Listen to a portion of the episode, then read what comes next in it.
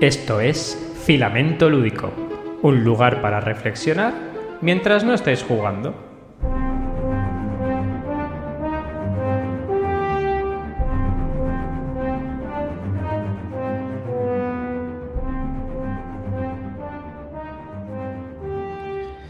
¿Qué pasa, mi querido compañero del metal infinito?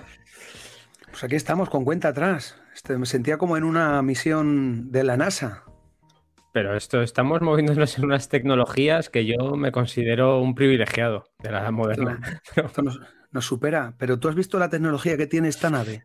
Esto és increïble. Això és increïble, com diuen. Això és increïble. Bueno, Jordi, ¿qué tal, tío? ¿Cómo te va?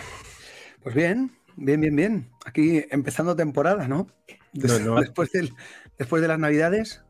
¿Qué te parece? Bueno, después de, después de noviembre, que fue el último episodio que grabamos. Fue el último episodio que grabamos, fue en noviembre y hemos ido postergando esta decisión. No teníamos dudas, sí certezas, sabíamos que íbamos a volver. Lo que no sabíamos es cuándo. Hasta que hemos dado con el formato nuevo y tal, para no tener que editar absolutamente nada y hacer el, el crunch de grabo en directo, me lo quito de en medio y a correr. Y anchas Castilla para los castellanos. Hemos decidido que sea así.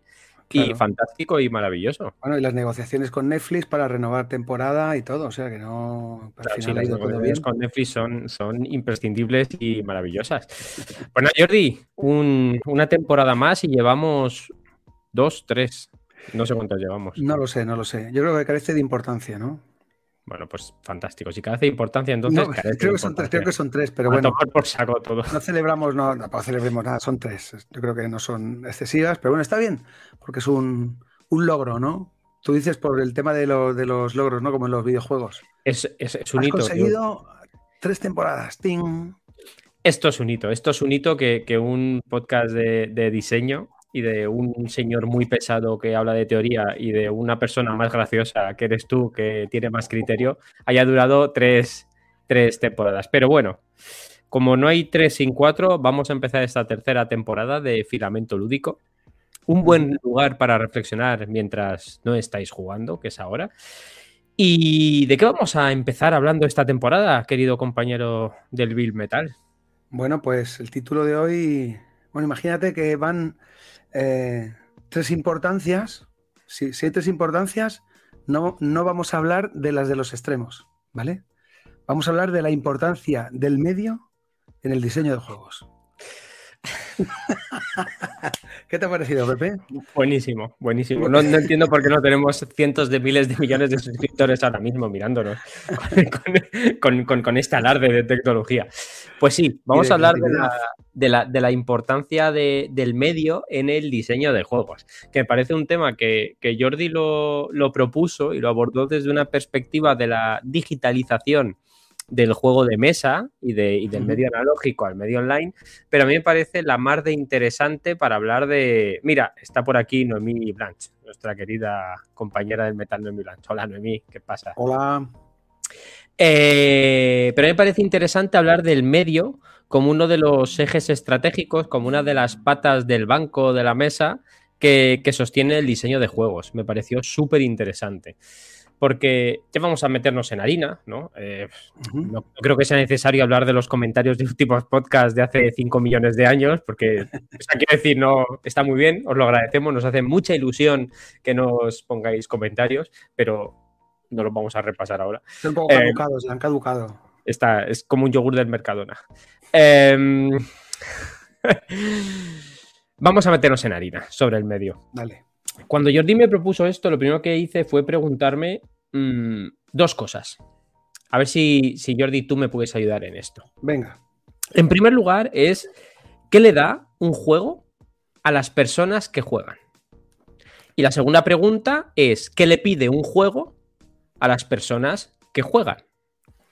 Y yo, en mí mismo, en mi, en mi entelequia personal, me puse a hacer una reflexión introspectiva de mis conocimientos y dije, va, voy, a ver esto y cómo lo puedo relacionar con eh, la propuesta tan estupenda que ha hecho Jordi. Entonces, si yo pregunto qué le da un juego a las personas que se van a acercar a él, me voy a basar en mi querido y amado Jesse Shell y voy a hablar de su tetra del diseño. Un juego, Jordi, corrígeme si me equivoco, a una persona que se acerca al juego le va a dar, en primer lugar, unas mecánicas. Va a tirarle unas mecánicas a la cara. ¿Estamos de acuerdo? Con un sistema arreglado eh, para que esas mecánicas cobren sentido y pueda desarrollar lo que es el juego. Un juego es un juego porque tiene mecánicas de juego, sea cual sea el juego. ¿Estamos de acuerdo ahí? Venga, vale. Fantástico. Otra cosa que le tira el juego a la persona que juega, que es la historia, la narrativa tanto la narrativa incrustada que tiene dentro el propio juego, que es lo que te cuenta sobre qué va el juego, que puede ser desde una línea hasta un párrafo, pasando por una narrativa profunda y profusa que desarrollen las propias jugadoras y jugadores mientras se enfrentan al juego al cual tienen el reto delante de sí mismas y mismos. Entonces, le ofrece una narrativa y le ofrece mecánicas.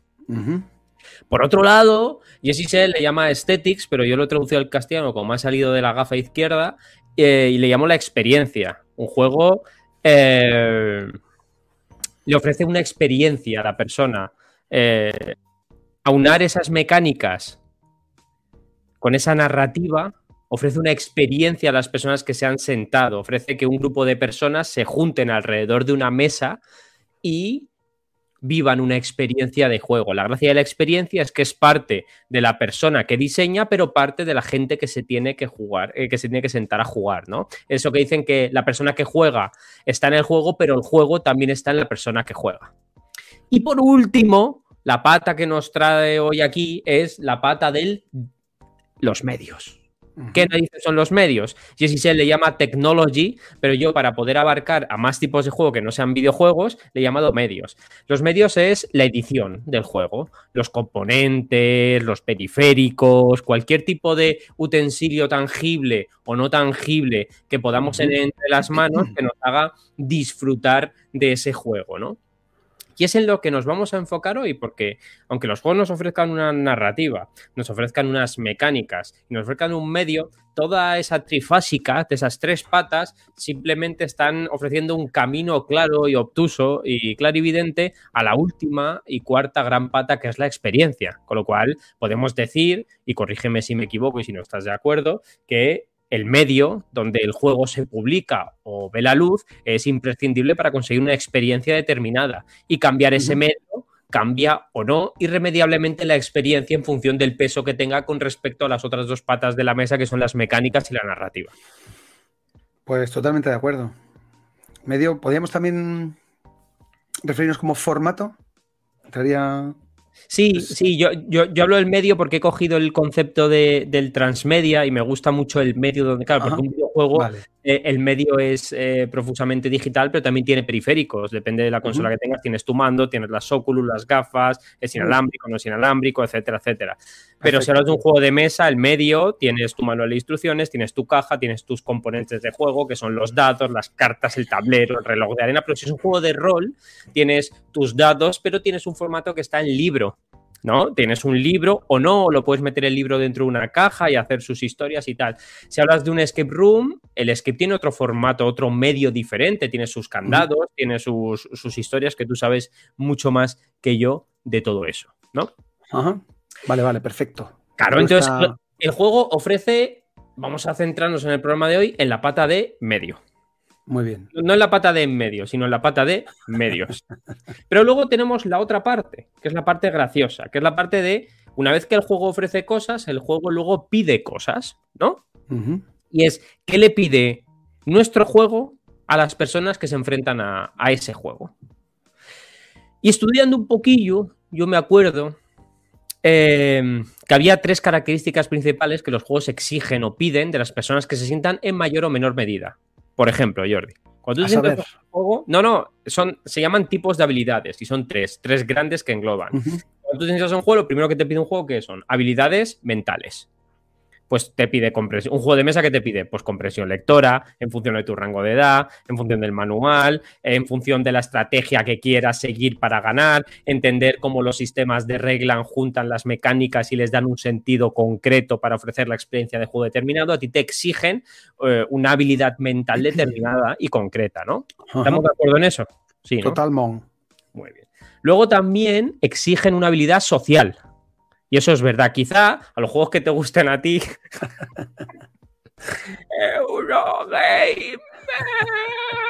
Pues no te la piden mucho. Pero hay otros juegos que son maravillosos que sí te piden habilidad social, ¿no? Que te piden, pues, levantar la vista, eh, una adicción, relacionarte con otras personas, mirarle a los ojos. al rol, ¿no? Al rol.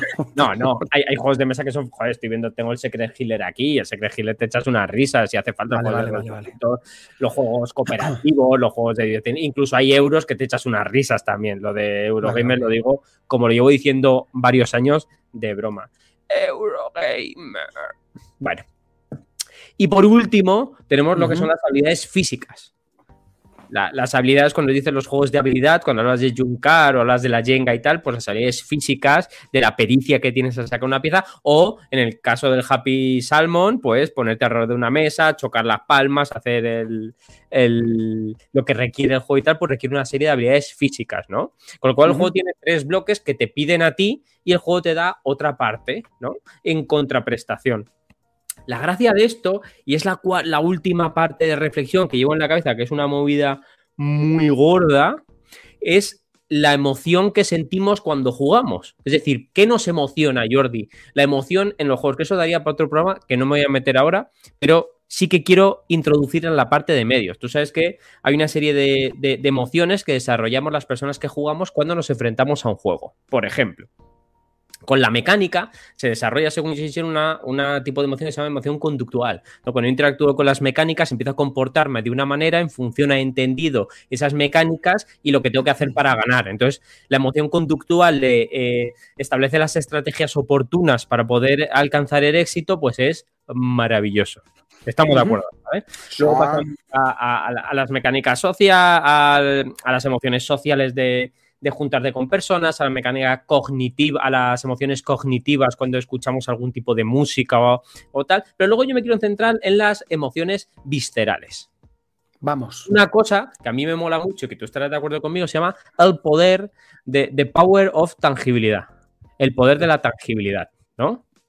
Que es el hecho de el power of love, que es el poder de la tangibilidad, que es el hecho de poder tocar las cosas, sentirlas y cómo eso se puede evaporar cuando pasamos de un formato analógico a un formato digital. Y del estudio tan guay que podríamos hacer y que no voy a hacer porque no tengo ni tiempo, ni ganas, ni dinero, ni sentido del humor, de poder decir cómo los juegos de mesa han resurgido basándose en la emoción visceral que sentimos las personas cuando tocamos cositas cositas, tocamos cositas y digo, ah, mi cosica, qué bonita es esa emoción visceral que sentimos cuando cogemos un manual de rol, le damos la vuelta, vemos las ilustraciones y toqueteamos las páginas, o nos chupamos el dedo pulgar para poder hacer el paso de página, esa emoción que sentimos cuando tiramos los dados o vemos las ilustraciones de un juego en las cartas de un gramaje concreto y las doblamos para saber si son el adecuado para que no se doble y los tenemos que enfundar o no, o cuando tenemos que enfundar cartas. No hay duda, ¿cómo que o no? esa, bueno, yo ya no enfundo nada, porque sí, total, from the lost to the river in the night, ¿no?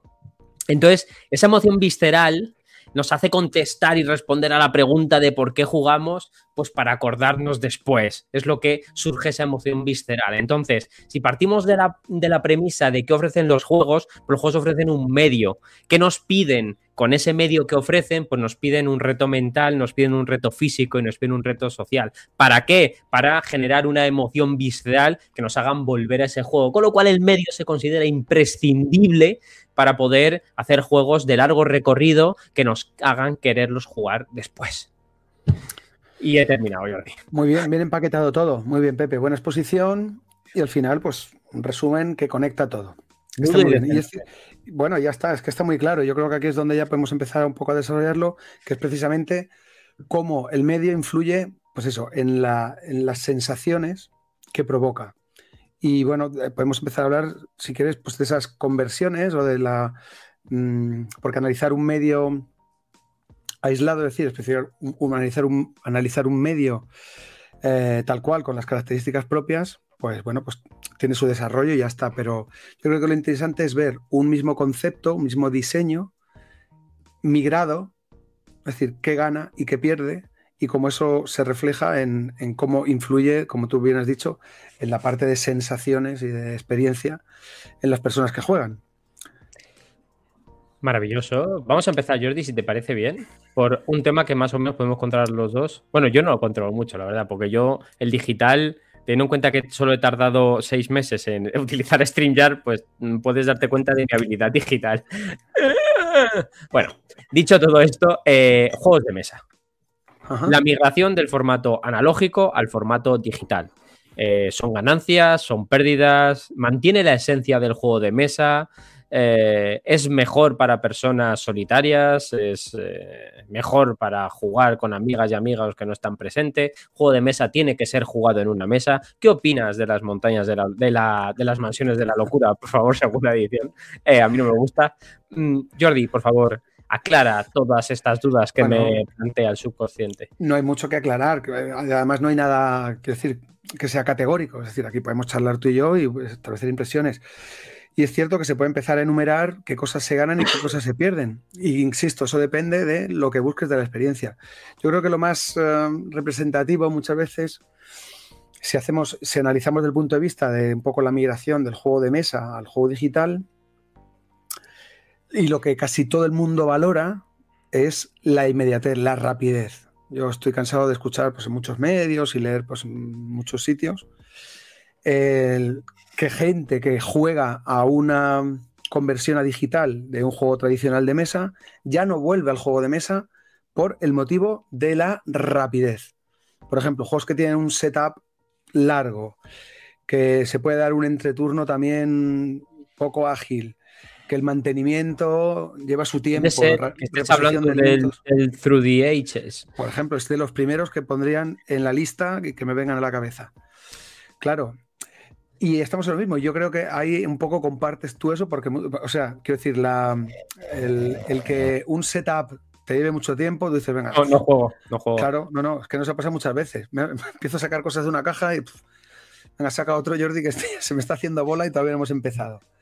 Y no pasa nada, quiero decir, es que claro, cada uno tiene una, es decir, tiene unas expectativas y tiene unas ganas de enfrentarse al juego de, determinadas. Y si eso te supone un problema, pues está claro que intentas puentearlo. Y si para ti la experiencia es mejor cuando evitas todo eso, pues nada, tira para el digital. Ahora, ¿eso solamente es lo que te...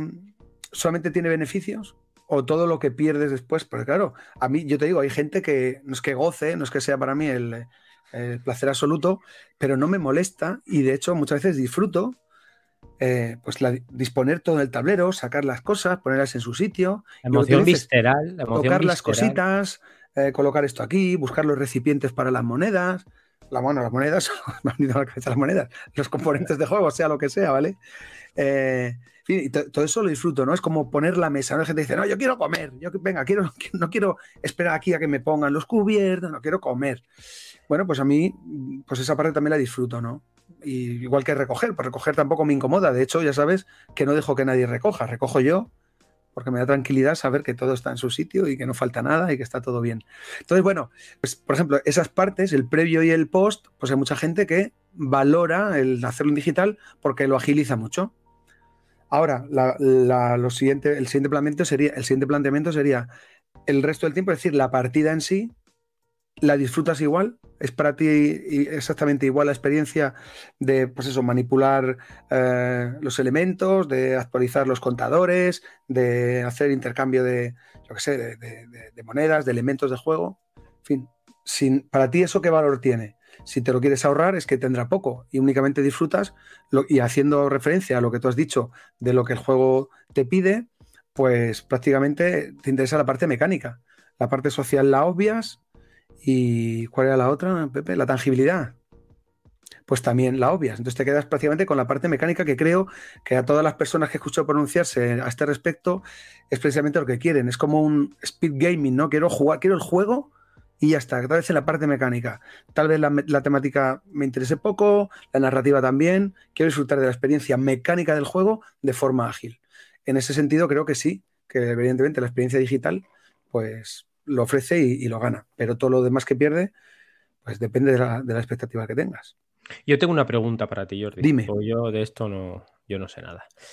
Entonces, si un juego, desde una perspectiva de diseño, funciona, cumple mejor su objetivo de manera digital que analógica. Es que el juego de inicio estaba mal diseñado de forma analógica porque era muy engorroso y tenían un, un, onboarding mal diseñado. Pregunto desde el desconocimiento totalmente y me enfoco en juegos tan, tan, tan dispares, pues como puede ser el Through the Ages, que mucha gente lo juega en digital, yo no lo voy a jugar en la vida, porque dice que analógico es, pues entre muchas de las virtudes y defectos que tú has planteado, pues es eh, el tedio que tiene, el mantenimiento, el despliegue y tal, pero quiero pensar, por ejemplo, en un juego mítico que, que yo he jugado una vez en mi vida y que, pues bueno, tiene su, creo que es la Guerra del Anillo, eh, y que tiene, es mundialmente conocido su, el gran juegazo que es, pero el increíblemente lastimero manual que tiene, ¿no?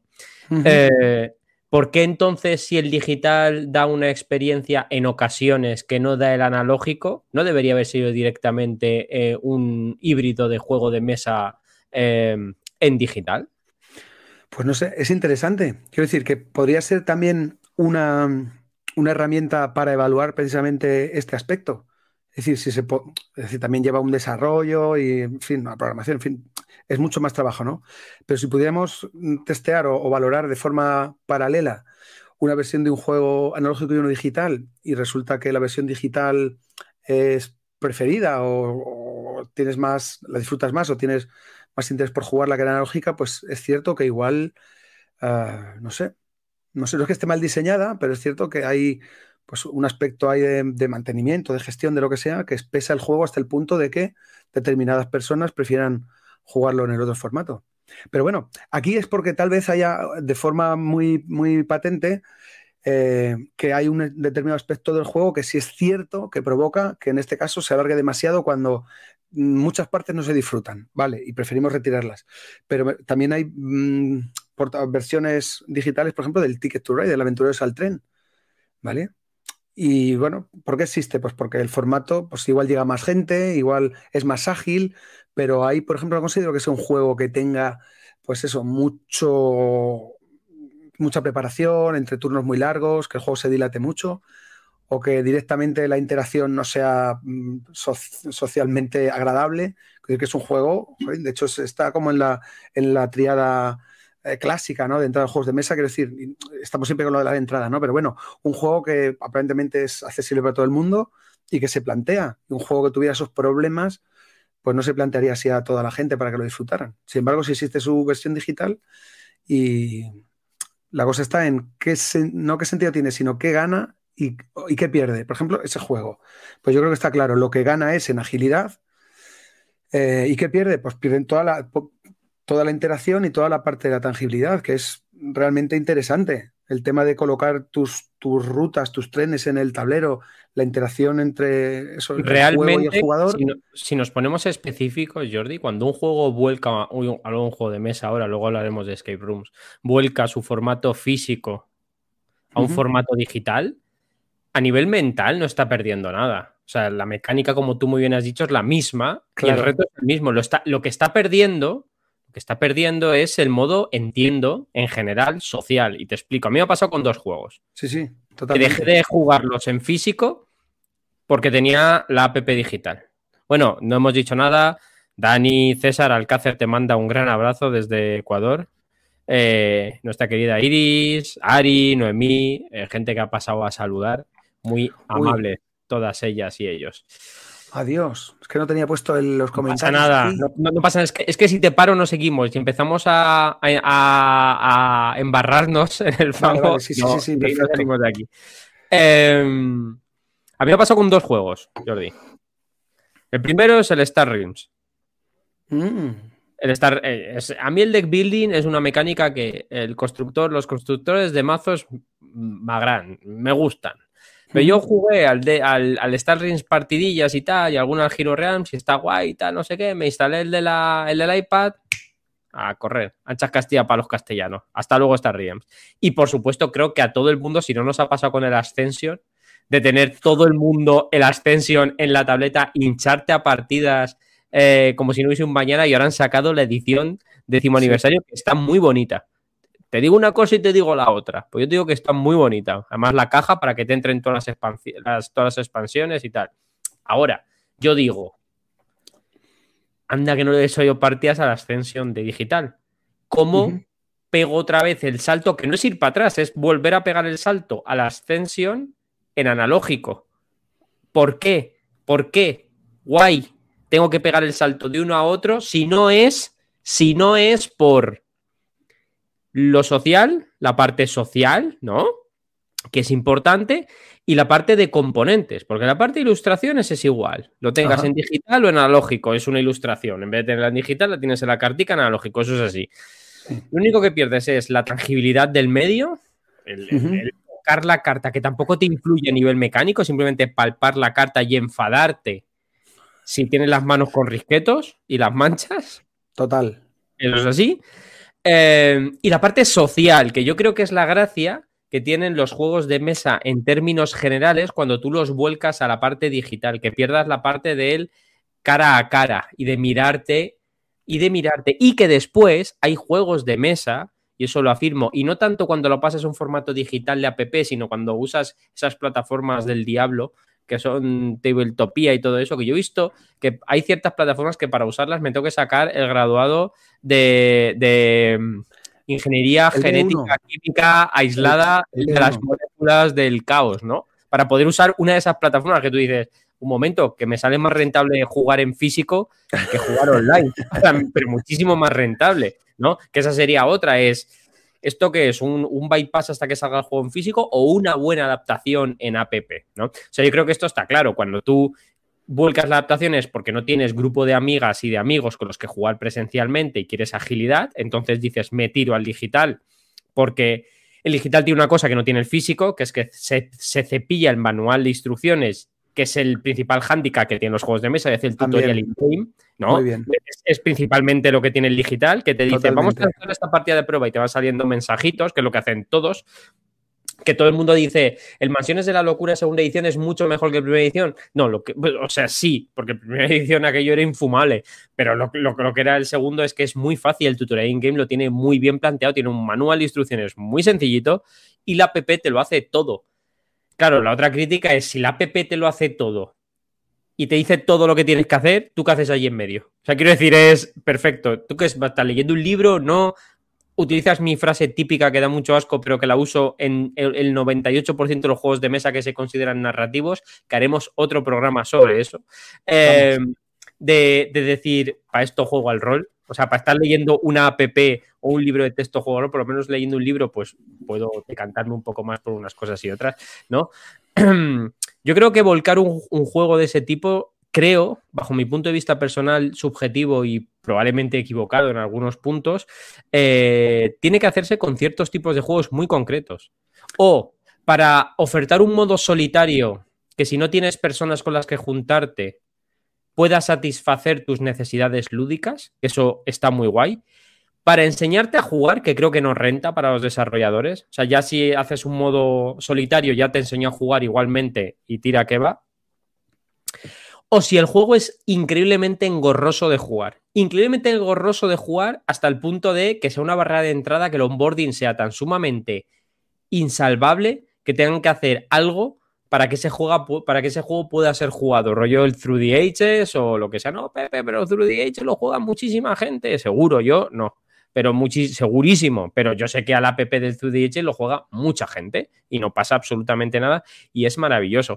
Pero sí creo que te cepillas el porcentaje, el porcentaje, el, aspecto social del, juego que le pide a la gente. Que es que igual, y esa es otra, igual la gente que juega al Through the Age. Claro. Claro, no valora ese aspecto ni siquiera, claro, no valora ese aspecto ni siquiera en analógico. Claro, la gente que prefiere jugar en digital es porque lo que quiere es darme la mandanga. Es decir, es que ni jugando en, físico me interesa lo que hagas tú o lo que haga yo contigo. Yo creo que sí, que es eso. Al final, en analógico lo que tienes es la mecánica pura y dura.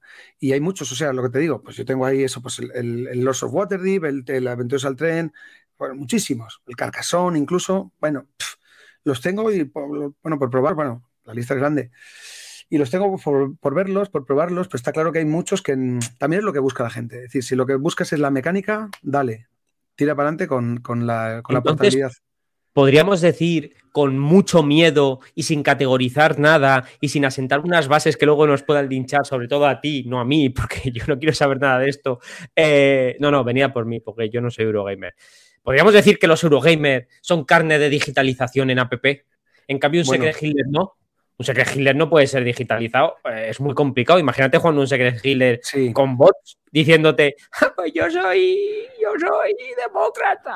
Pero claro, no, totalmente. Totalmente. Incluso con las versiones de el modo online o el hot seat este de pasar la tablet, el de pasar la tablet y jugar entre varios con la quiero decir, no, no, no, no, no, no. Entonces hay juegos que, que la importancia del juego es la presencialidad. Y lo que tú dices, y si se hace un port o se implementa en forma digital, pierde toda la gracia. Entonces, donde haya una, una base muy robusta a nivel mecánico, pues yo creo que sí funcionaría en el, en el otro formato. Ahora, todas las que tengan un componente narrativo importante de interacción a nivel social y, de, de, dinámicas entre jugadores, está claro que es imposible que funcionen. Y ahora voy a hacer un doble salto mortal y voy a vincularlo con otros tipos de juegos que no hemos pensado, y voy a hablar de un factor que no hemos tenido en cuenta, pero que debemos tener en cuenta, que es el coleccionismo. Claro, si tú pasas todo mm. digital, te cepillas el coleccionismo y el coleccionismo es una parte fundamental de los juegos de mesa, pero no solo de los juegos de mesa. Pues yo tengo una pregunta para ti. Venga. Los videojuegos están claros, eh, vamos a dejar claro que son digitales. En su inmensa mayoría. Eh, o sea, independientemente de que tú tengas un CD, pero aún así se venden en caja. ¿No? Hasta hace años, ya lo que pasa es que hay plataformas como Steam o el Game Pass que lo que están haciendo es comerse esa parte de no hace falta cajas, con la que, por cierto, coincido y estoy de acuerdo. No hacen falta cajas de, de videojuegos. Pero bueno, es, es mi opinión. Tú en los videojuegos, la presencia de cajas de videojuegos, y no hablo de Collector Edition porque eso ya es para coleccionistas, para personas que coleccionan. ¿Tú cómo ves las videoconsolas de nueva generación que están eliminando los CDS y la parte física? Porque al final eliminar el CD es la parte física del videojuego, ¿no? A no ser que tú veas Blu-ray, que pues bueno, al final mucha gente vemos ya las cosas en plataformas de streaming y tal, ¿no? Ves las cosas en, Netflix y tal, y cargarte el, el, DVD es como renunciar a, a, algo clásico, algo que tú te ha acompañado toda la vida y es como un, Dios, no tiene CD tu videoconsola, ¿cómo? How do you feel to be alive? O sea, ¿cómo, ¿cómo puedes estar vivo? ¿Cómo se siente sin tener una consola con videojuegos? Pues yo tengo que contestar que hace poco me cambié de la Play a la Xbox Series S eh, y estoy feliz como una perdiz y como una codorniz, sin mirar atrás a mis CDs de ningún tipo. ¿Tú qué opinas, Jordi, de, esta digitalización total, total de los videojuegos eliminando toda la parte física? ¿Estás a favor, en contra? ¿Ves que se va a extender? ¿Ves que se va a eliminar el tema físico de los videojuegos? No hablando de las collector box, pero al final saldrán, yo que sé, 100 unidades, 50 unidades que valen 100 pavos para coleccionistas, es otra historia. Eh, ¿Cómo lo ves? Hombre, yo creo que es el signo de los tiempos. Es decir, no es que lo vea bien o mal, ni me, no me parece tampoco bien o mal, a no ser que ya entres a, a analizar factores de, yo qué sé, pues de ecosostenibilidad o de posibles impactos que tengan a otros niveles. Pero vamos, hablando de si me parece bien o mal, creo que el tema de conservar las cajas o de las cajas está muy, muy relacionado con el tema sentimental. Es decir, toda la gente de una determinada edad, pues hemos vivido pues con carátulas y con y con las cintas de cassette y con, las, y con los álbumes de vinilo o los CDs con sus, con, sus, con sus libretos y con sus letras. Entonces, que desaparezcan, pues es como, no sé, algo que nos afecta a nivel personal, como diciendo, se está extinguiendo esto y te hace ver de forma refleja que te estás extinguiendo tú también, ¿no? Entonces, todos esos cambios y todo lo que, y todo lo que conlleva. Es decir, yo ahora muchas veces conozco canciones, pero no sé ni los títulos, porque las pones en el reproductor o te pones en la emisora de no sé qué grupo y te van saliendo así, cuando antes pues, pues, para poner un disco o una cinta, pues tenías que mirar, sacarlo de su envoltorio, ¿no? Y veías las canciones y te las sabías, la cara A, la cara B, y te acabas sabiendo todos los títulos y demás, o el año de publicación, o los artistas que lo ilustran las portadas. Era conocimiento que estaba asociado al formato. Ahora se, pierde y sin parecerme bien ni mal, pues, pues es algo que hay y que no hay manera de entenderlo de otra manera. Entonces, bueno, está claro que no ya por coleccionismo, tal vez por motivo sentimental, sí es verdad que da un poco de cosa, ¿no? Y como que todo desaparece un poco, se vuelve etéreo, ¿no? Es decir, ¿qué está pasando? Al final parece que tengo todo y no tengo nada, ¿no? Tengo Jordi, películas cuidado, Netflix. cuidado con ese camino que terminas con Weber y Durkheim. Cuidado. Eh, nos pregunta César Alcácer. ¿Y qué pensáis del uso combinado de ambos medios, analógicos con apoyo digital? La verdad es que no me acuerdo de ninguno, pero el uso de QR, resolución de combates mediante IPP, mediante APP, etcétera, etcétera, etcétera. Es una buena pregunta. Lo he comentado antes en, las montañas, joder, las montañas, y dale con las montañas, Jordi. Me tiene, la cabeza loca. Con las mansiones de la locura. A mí las mansiones, yo creo que el tema de esto tiene que ver con una cosa que se llama eh, equilibrado el, balancing que le llama Jessicel entre lo analógico y lo digital que quieras meter y qué aporta cada uno a la experiencia global que quieras ofrecer. A mí las mansiones eh, no me gusta, no me gusta, lo he dicho, y me lo... Fíjate, las mansiones de la locura, segunda edición, ¿sabes cuántas veces me la he comprado? Dos veces. ¿Y sabes cuántas veces lo vendió? Dos veces. O sea, que no sea por no chocarme con la pared varias, en varias ocasiones que no sea no chocarme con comprarlo dos y venderlo tres. Ahí es donde está el beneficio. Perfecto. Lo, tendré en cuenta para la próxima vez. Eh, el, problema es. No, no, yo te perdono de lo que tú me digas, Jordi, no te preocupes. El problema de ese juego es que el material físico está. Eh, no, sé muy bien para qué está. Porque te lo hace todo la app y miras a la cara de la gente, el que se encarga de manejar la app mira a la cara de la gente, pero como podría ver a dos ovejas pastar en el campo, ¿no? Miras a la cara de la gente, vuelves a mirar a la app. Tira dos dados, tira dos dados.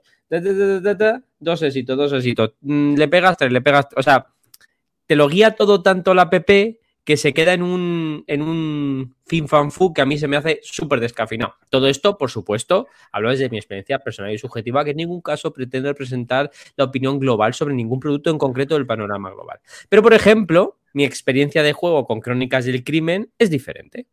Crónicas del Crimen lo disfruto bastante más porque funciona con un sistema de QRs con las cartas. ¿Por qué? Porque el equilibrado y el foco está mejor distribuido. Porque el foco en las mansiones de locura está en la tableta. Está la tableta y no en el escenario, porque la tableta está también reproducido el escenario y si miras la, la, tableta, miras el escenario. Y en Crónicas del Crimen, para escanear una carta tienes que elegir qué carta quieres, con lo cual el foco está en las cartas analógicas encima de la mesa, ¿vale? Entonces, por eso mismo, por eso mismo yo creo que el tema de Crónicas del Crimen está resuelto cut. Aún así, es verdad que la interacción global con dispositivos móviles a veces a mí me da mmm, perezaca. A mí personalmente. Aún así, estoy a favor de que se hagan innovaciones de este tipo y, esas cosas de la vida. Bueno, hablando de los videojuegos. Eh, vamos a pasar a Jordi.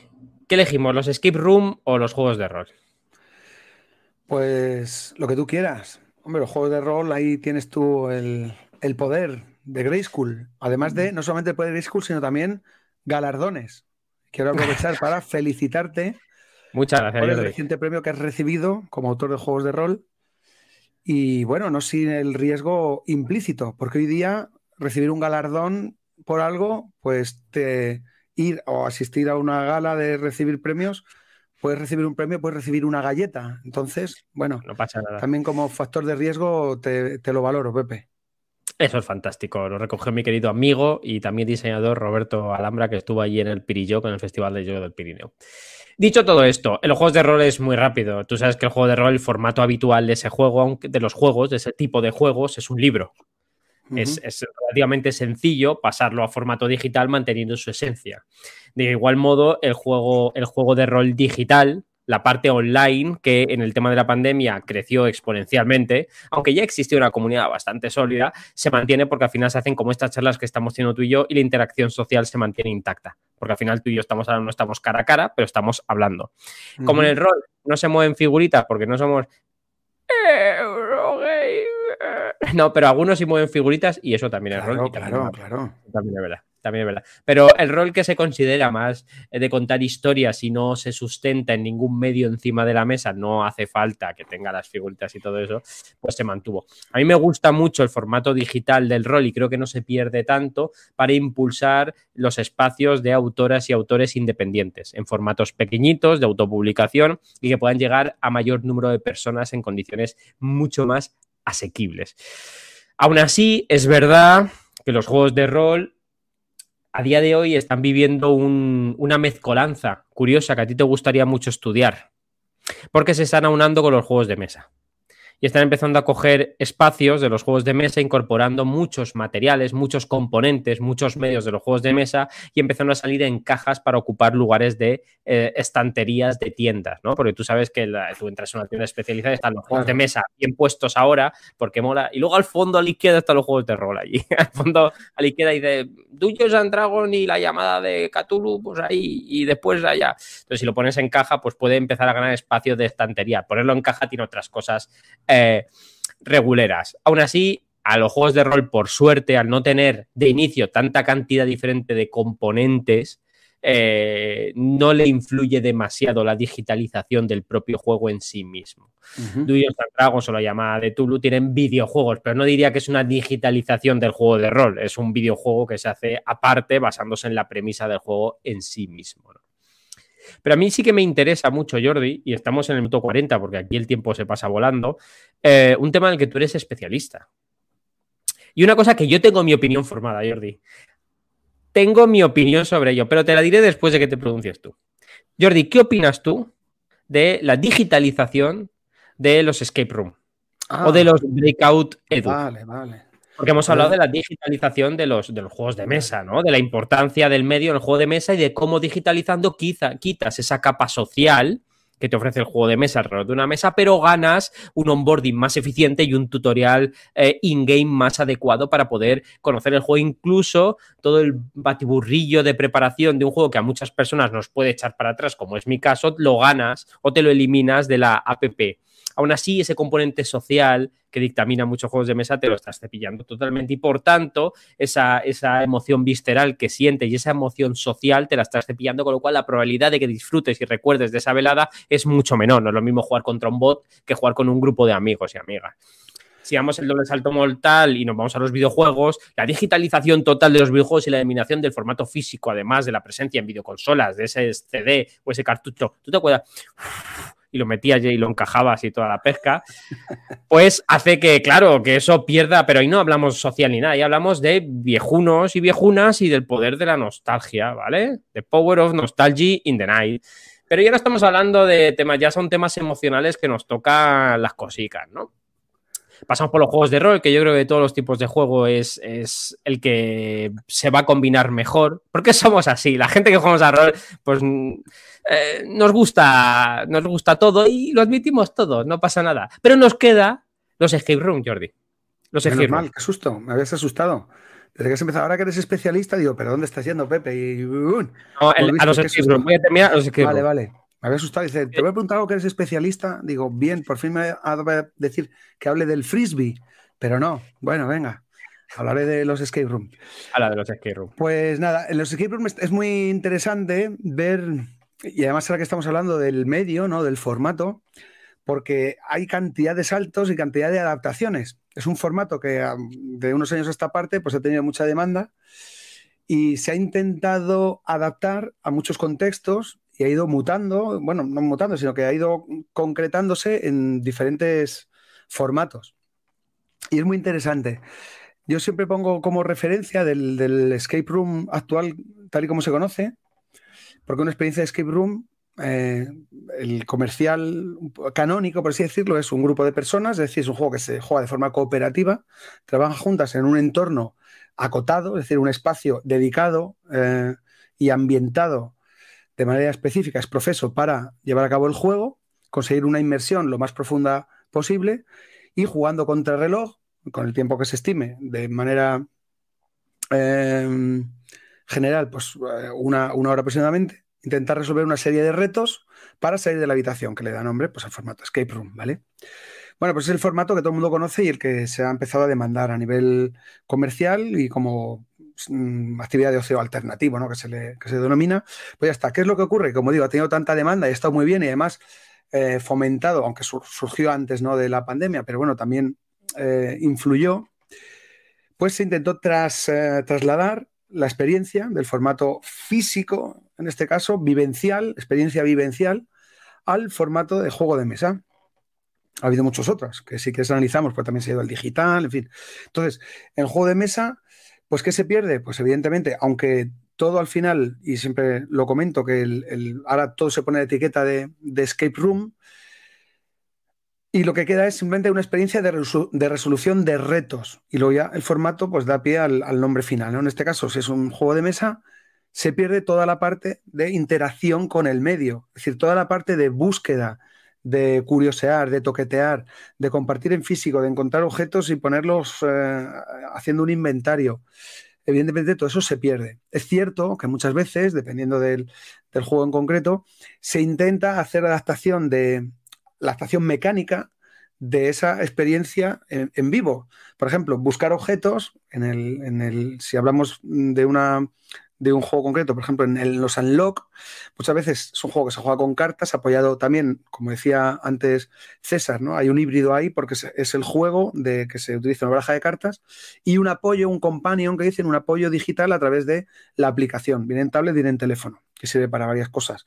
Te lleva el tiempo, te da pistas, te introduce las penalizaciones, que evolucionando también y cada vez se ha hecho mejor porque hay algunos retos también que tienen que ver con, información auditiva, algunas cosas visuales, está muy bien. Yo creo que, la evolución es muy buena porque, como tú decías, no desvía la atención ni interfiere con el, transcurso del juego en el formato en el que está mm, em, diseñado originalmente, que es el físico. Pero bueno, a lo que voy. Entonces, han intentado implementar esa de forma mecánica esa actividad de búsqueda, poniendo detalles pequeñitos, eh, minúsculos en algunos sitios a ver, bueno, es que estoy leyendo por los opuestos, pero ahora lo leo. ¿Ves lo que pasa? ¿Ves lo que pasa, Jordi, si, te dejo ver los comentarios? Bueno, en las cartas que tienes que fijarte mucho. Han hecho un intento ahí de tener que fijarte mucho para encontrar cosas. Que bueno, está bien el intento, pero yo creo que no está conseguido y muchas veces frustra mucho, pues tienes que andar, si ves mal, ya porque es una persona mayor como yo, tienes que andar así, mirando por debajo de las gafas, así, que te das un aspecto como de, viejo ya decrépito, entonces está muy mal, sienta muy mal. Pero, pero, Jordi a lo que voy. Entonces, eh, ¿qué se ha perdido? Pues toda esa interacción. Y además, una de las partes fundamentales del formato, como, dijo, como digo, original en cuanto a Escape Room, que es el juego cooperativo. Vale, puedes jugar con tus amigos si os juntáis una tarde, pero también puedes jugarlo solo. Entonces, toda esa parte es cierto, mira, yo creo que se diluye un poco la experiencia y al final, pues, vale, se queda en, una, en una actividad de resolución de retos. A la gente que le estimule superar esos retos a nivel intelectual o creativo, deductivo, perfecto, le va a gustar. Pero a todos otros que valoraban, pues el vamos a juntarnos, quedamos, llegamos hasta el sitio, jugamos, nos reímos, nos frustramos, nos enfadamos si no lo conseguimos y luego nos vamos juntos comentando lo que ha sucedido, evidentemente se pierde por completo. Y, creo que muchas veces, dime. Y vivimos una historia. Pues yo creo que una de las principales dolencias que tienen los escape room nuevos, la nueva hornada, y yo he hecho algún escape room en físico, es que los escape room en físico sí tienen una narrativa envolvente claro. que te hace disfrutar de la historia. Yo he jugado escape room, que no voy a decir los nombres, que tienen unos nombres que a mí me molan de inicio, y tú tienes uno que te lo he dado, que es para decir, tú le has puesto ese nombre como le podías haber puesto eh, mm, blanco sobre negro y azul oscuro sobre amarillo. ¿Sabes? O sea, quiero decir, esto tiene, tiene la, la, narratividad de una piedra, de una piedra de río, que es absolutamente nada. Pero yo tengo otra pregunta, Jordica, porque eso es el trasvase de la ciencia escape room, escape room eh, física de sala a escape room de mesa. Que lo que han hecho es, claro, han hecho una cosa, mira, aquí em, eh, está por los opuestos, ¿no? Em, que dice que si puede llegar un momento en que, en que la, sensación de sorpresa ante los acertijos y ante eso que llaman pensamiento lateral se diluya con el tiempo, con la experiencia. Claro, es que esto es una movida, Jordi. Pero los escape rooms, ¿de dónde vienen? Los escape rooms, Jordi, ¿tú, tú, tú te acuerdas de dónde? ¿Cómo no te vas a acordar si tú eres mucho más mejor que yo en estas cosas? Mm. Los escape rooms eran una vía de escape de estudiantes japoneses que se metían en una sala con cuatro enigmas y se le iban a dar hostias y podían romper la sala, viviendo una historia y toda la pesca. Claro, pero era una vía de desfogues. El skate room te pedía una parte física. Yo creo que los skate room te piden una parte física. Cuando tú te cepillas esa parte física de desfogue, se convierte, como tú muy bien has dicho, en una serie de acertijos en el que la persona que diseña el acertijo, y esto es una crítica constructiva, cada vez quiere hacer el acertijo más enrevesado, más enrevesado con el juego anterior, de tal modo que la única persona que sabe por qué es ese acertijo es la persona que lo ha diseñado, porque yo he jugado Escape Room que me dicen es así, digo, perfecto, porque en tu mente tú luego dices que yo soy un depravado porque me gustan los juegos de terror y me gusta jugar a los mitos, pero los diseñadores de Escape Room hacen algunos puzzles que, yo qué sé, eh, han tenido una noche de pesadillas y de miedo y han dicho, esto lo hago yo, claro, claro, es que esto conecta las dos pistas y dices, no. Lo que pasa es que para innovar, en lugar de centrarte en la historia, te estás centrando en el reto, basado en un puzzle. Pero es que yo creo que hay otra cosa peor, Jordi cuando digitalizamos un escape room, totalmente. Una sala de escape room y hacemos un geniali con escape room. Y eso a mí me da palpitaciones. Cuando veo un geniali con escape room, hago como. Ah. Ese, claro, ese es el otro salto. Ese es otro salto. Y eso está, viene derivado tal vez por la.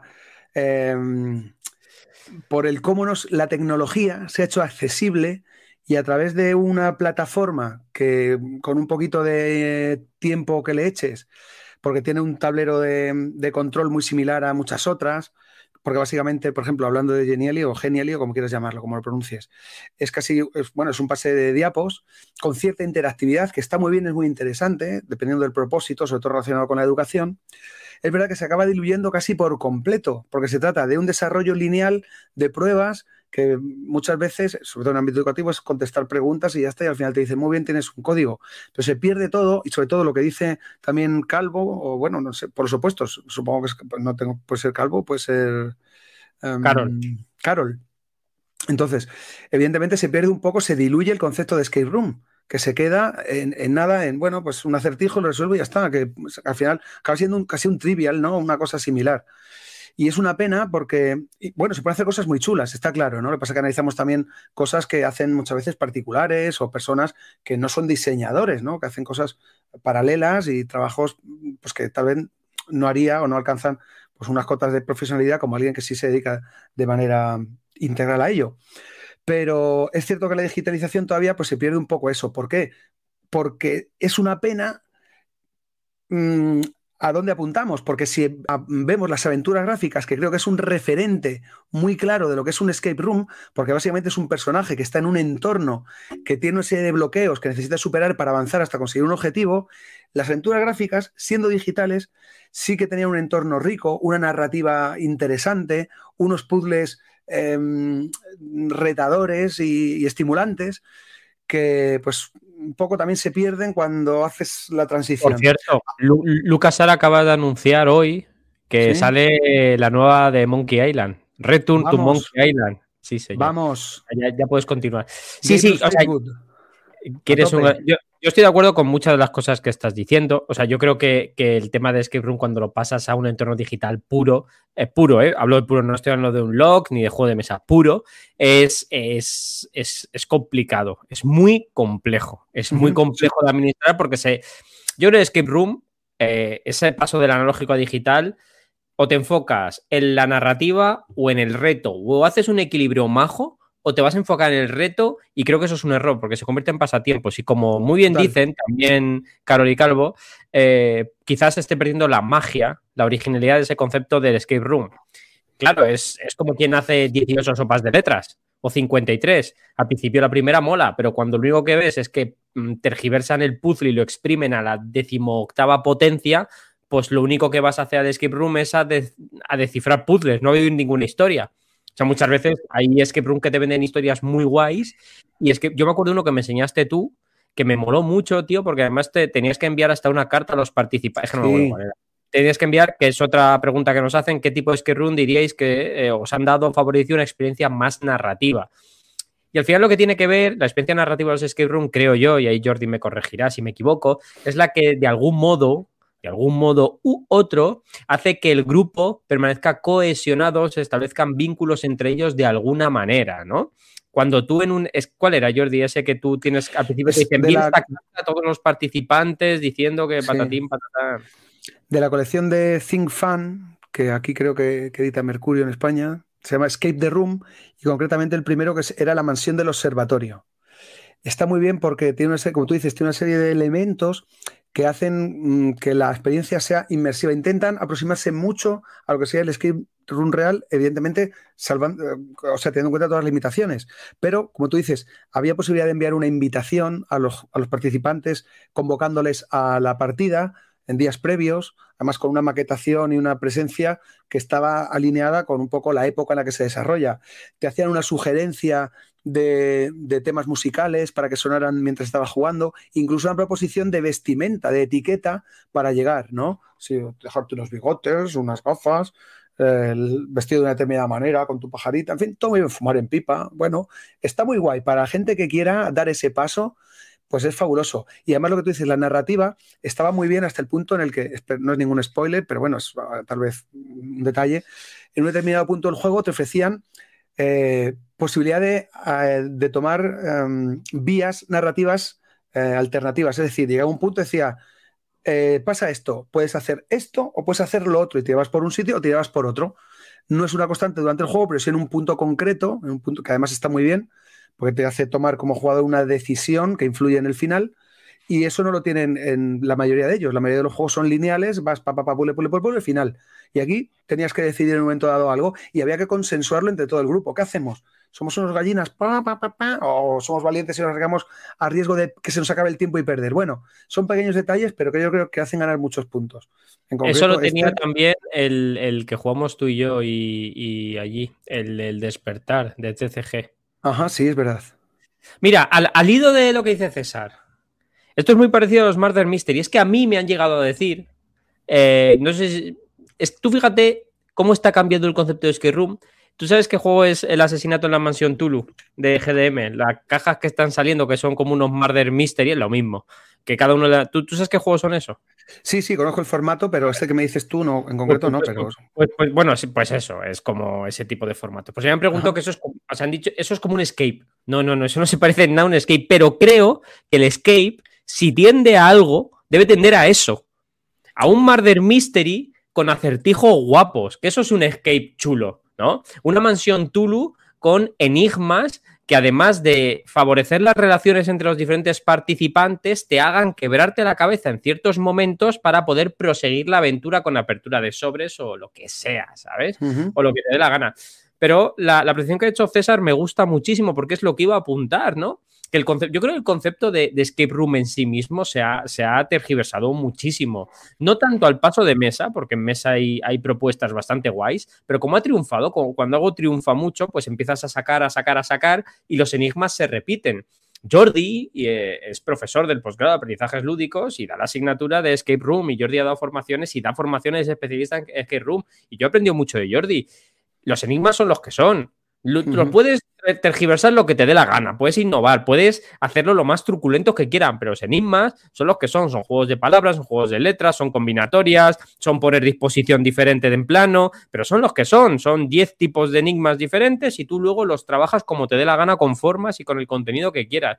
Claro, el problema de eso es que si tú quieres sacar mucho y te quieres distanciar, lo puedes hacer de dos maneras, por la narrativa o por el reto. Por la narrativa lo han intentado el TCG Factor y este, el, del despertar y el de el, otro que sacaron, ¿no? Que era el rollo, la el, el libro de de aventura con un skate room. Y por el reto, yo pongo unos skate room que son los exits y todo esto, que la narrativa, pues supongo, pues, qué sé, yo he jugado a varios exit y entre que soy un zote nivel extremo y que la narrativa es lo mismo que tomarme un plato de lentejas, no sé muy bien lo que estaba jugando, ¿no? Pero, pero yo creo que son las dos vías que hay que hacerlo. Yo creo que la vía de que los skate room recuperen un peso guay, que además yo creo que el skate room mola mucho, em, es tirar por la parte narrativa. Pero bueno, es mi opinión personal subjetiva y totalmente equivocada probablemente. no, bueno, bueno, está claro, es decir, el escape room es lo que es y no hay que intentar reinventarlo, es decir, es lo que es. Lo que pasa es que las demás fórmulas, bueno, si estás buscando lo mismo, evidentemente no lo es. La cosa es que las fórmulas que hagas eh, per se ofrezcan una experiencia entretenida. Lo único que tiene, si podemos decir negativo o malo, es lo que, a lo que hacía alusión antes por los opuestos, que se diluye un poco, por así decirlo, la etiqueta, ¿no?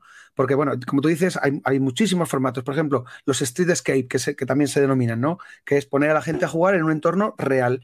Que tiene mucho parecido, exactamente, una gincana. Poner a, a una determinado mm, habitantes de una población a buscar pistas, indicios y resolver retos en distintos lugares.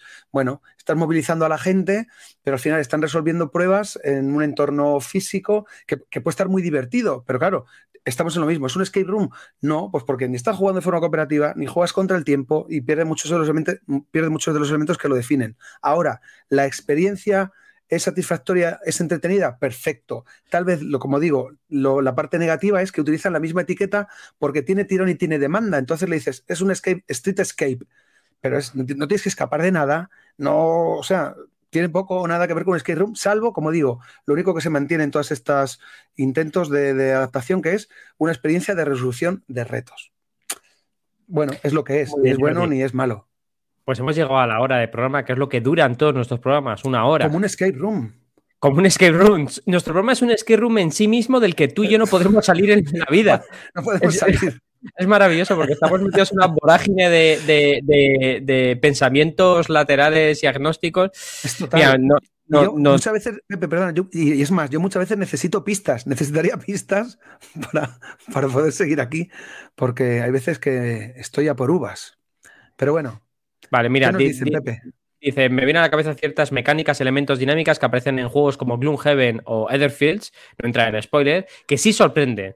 Más que por el acertijo en sí mismo, porque no esperas eso ahí, en un juego de mesa. Claro, pero ¿por qué eso es el medio? Ahí está la importancia del medio, porque no te hueles que en un juego de mesa vayas a encontrar eso concretamente en la forma en la que tú quieres encontrarlo.